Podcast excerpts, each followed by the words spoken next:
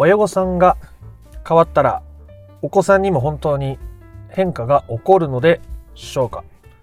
どうも不登校引きこもり専門カウンセラーの曽太郎です。僕が伝える不登校引きこもりの解決法は親御さん自身が変わることですね、え子供に振り回されてしまう。どうしても気になっちゃう。この子学校行くのかな？動き出してほしい。そういう自分自身と向き合ったりそういう自分自身を変えるということを日頃からお伝えしております。じゃあそれをやったら子供にも変化が起きるのかな？とても気になるところだと思います。で実際に、答えを言うと変わる可能性は極めて高いです。今まで会話ができなかったお子さんが話ができるようになってこれから先の進学について話し出したり実際に試験を受けたり進学したり勉強しだしたりまた働き出したりアルバイトをしだしたり違う学校に行くって転学するための手続きをしだしたり、まあ、そういうことはいろいろ起きます。まあ、小学生だろうが高校生だろうが社会人だろうがあそういうことは頻繁に起こります。ただその時にとても大切な点があります。ここを忘れてしまうとまたぐるぐると迷いの中に迷い込んでしまいますしここのところをしっかり抑えるということが本質的な解決に必須になるというところを今回お話していきたいと思いますので不登校引きこもりを本質的に解決していきたいぞという人は最後まで聞いてみてください。えということで、えー、お子さんの様子が最も変わりやすいその瞬間は親御さんが子供に対する期待を手放せた時ですね。えつまりそれはお子さんに変わってほしい動き出してほしい学校行ってほしいなんとか生活習慣ちょっとでも改めてほしいちょっとでも笑顔を見せてほしいちょっとでも会話ができるようになってほしいその願いを手放せた時に最もそれは起こりやすいということですね親御さんが親御さんのために不登校引きこもりを解決するということに取り組めた時最も子供はその姿を変えるということでございますね。で、極めて高いという表現をしたのは、あじゃあそうじゃないこともあるのかというふうに思うかもしれません。まあそれは親御さんがどれくらい変わるのかによってももちろん変わるわけですよね。なので、もう少し、あの、なるべく具体的な話をしてみたいと思います。で具体的な話をするのは正直難しいです。だってその、親御さん、親子の数だけ状況は違う。これまでの経緯も違うのに、何がどれぐらいどういうふうに良くなるのかっていうことはいろんな例を伝えることはできますけどじゃあこう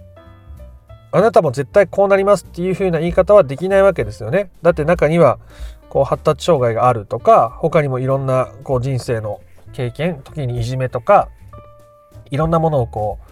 う人生の中で経験したり個性として持っている中で子供が絶対大学行きますよとか、まあ、そんなの分かんないわけじゃないですか。なので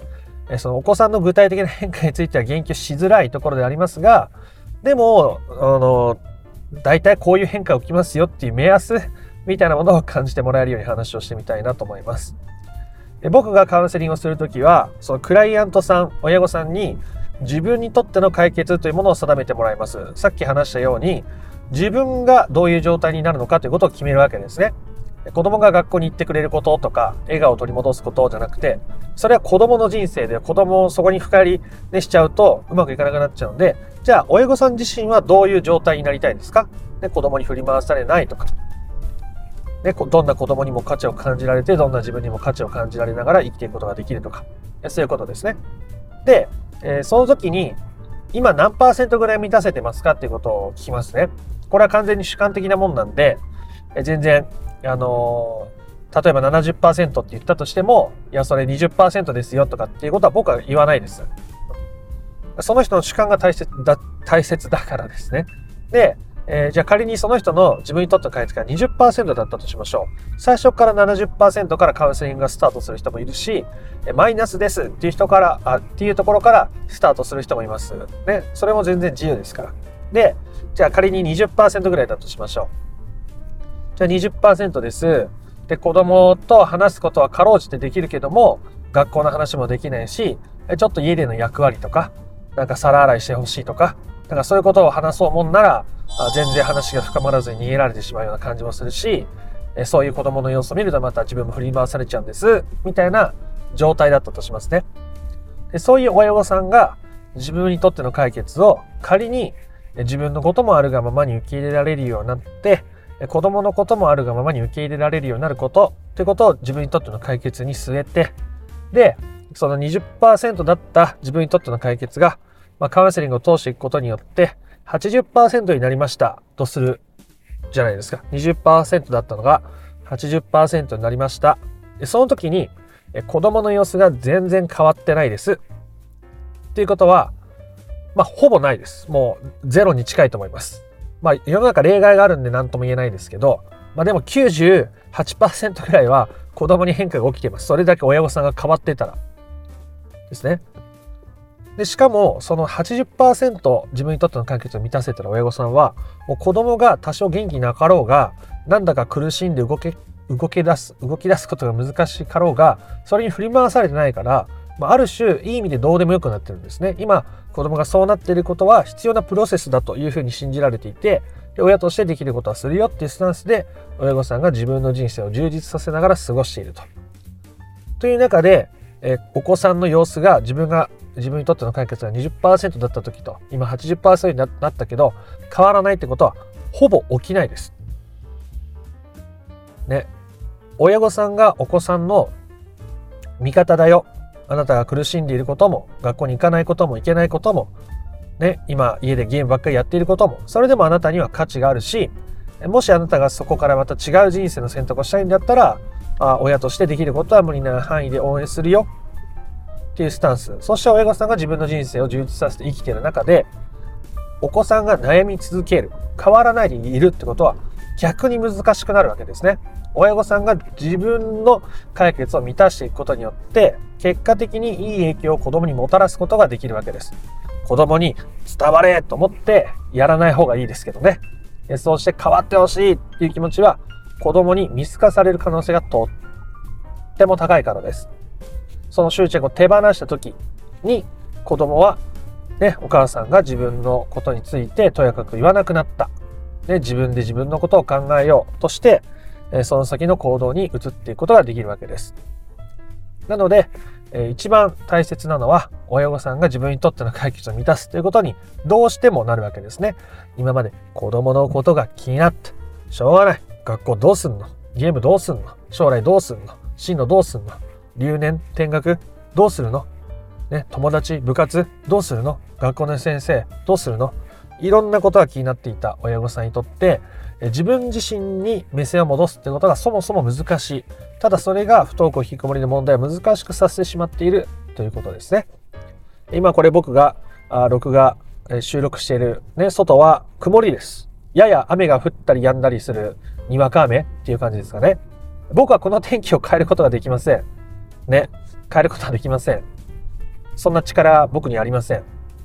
ただ、雨が降っていても、この車というね、文明の力を使って移動することができます。雨にも濡れず、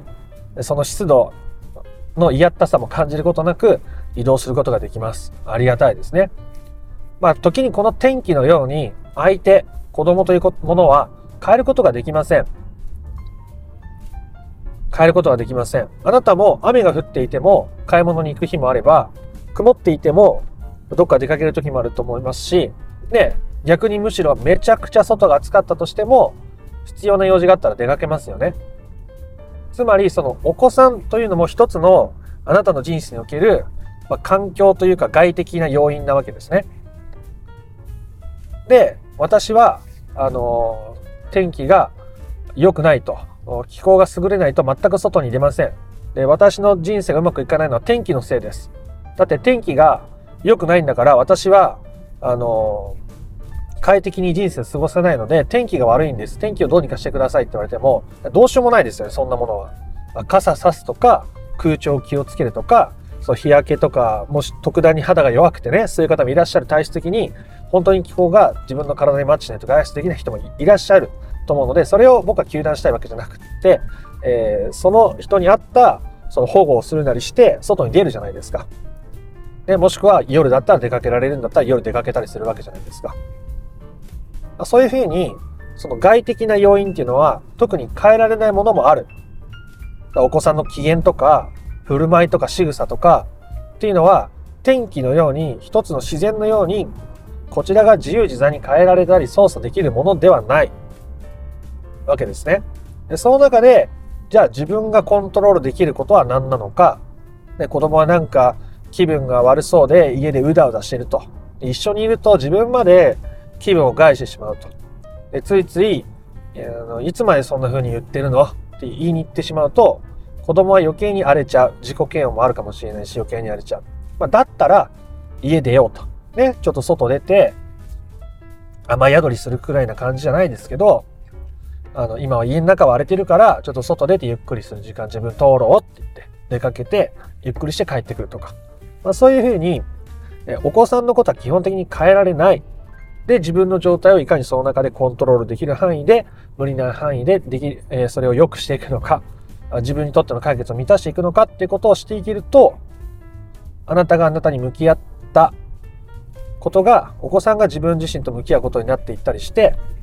で、その先にお互いが向き合うことができるようになったり、まあ、そこはお子さんの個性とか親子の信頼関係様々ですから、一概にね、なんか毎日ニコニコ一緒に一日会ったことを話し合って過ごせる、えー、で、夕食を囲めるかどうかなんていうのは、で、わかんないですから。それはだって話したい話したくもあるでしょうし、僕もね、今、あ親と会って夕食食べるときに、今日一日ね、こういうことあってね、だって話さないですし、娘も僕に話さないですね。今日学校で何があったのって聞いても、いや、普通って言って、ほぼ終わり。で機嫌が良かったら給食の内容ぐらいは話してくれるんですけど、そんなに学校で会ったこと娘は話してくれないですよ、僕には。奥さんにはもうちょっと話してるみたいですけど。それは、でも僕は別に知らなくてもいいから、娘のクラスの友達のこととか、まあ、話してくれたら聞きたいけど、でも本人にその気がないのに聞いたってしょうがないので、まあ、そういう関係だ。でも別に僕は困ってないから別にいいんですよね。まあ、そういうふうに子供が絶対にこう笑顔で私にいろんなこと話してくれてみたいに相手の状態まで決めるように願ってしまうことは自分にとっても相手にとっても結局苦しくなるので問題が難しくなってしまうというところまで話が来たのでまとめて終わっていきたいと思います。親御さんが変わることによってお子さんが変わるのかという話をしてきました。結果は変わる可能性が極めて高いし変わらないということがむしろ難しいような状況を結果的に作っていくことになるからそういうことが起きていくわけですね。